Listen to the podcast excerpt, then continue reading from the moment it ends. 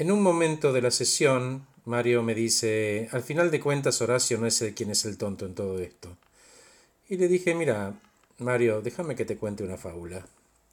Resulta que en una ciudad del interior de Siria, hace muchos años atrás, un grupo de personas se divertían con el tonto del pueblo. Era un pobre tipo, un infeliz, de poca inteligencia. Hacía mandados, pedía limosna, se las arreglaba.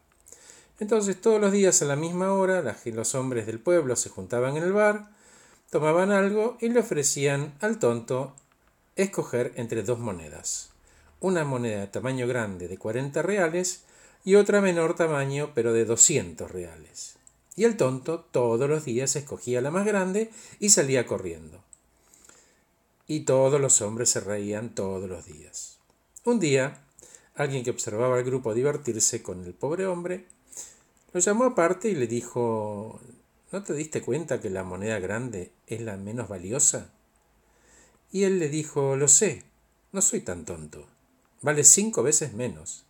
Pero el día que elija la otra se acabó el juego y yo no tengo mi moneda. Entonces esta historia, Mario, puede concluir así, con un simple chiste, pero puede sacar varias conclusiones.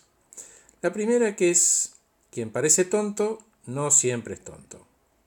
La segunda, que cuáles son los verdaderos tontos de la historia.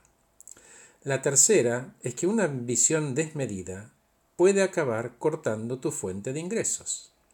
Pero la más interesante de las conclusiones, Mario, es que podemos estar bien aun cuando los otros no tengan una buena opinión sobre nosotros mismos.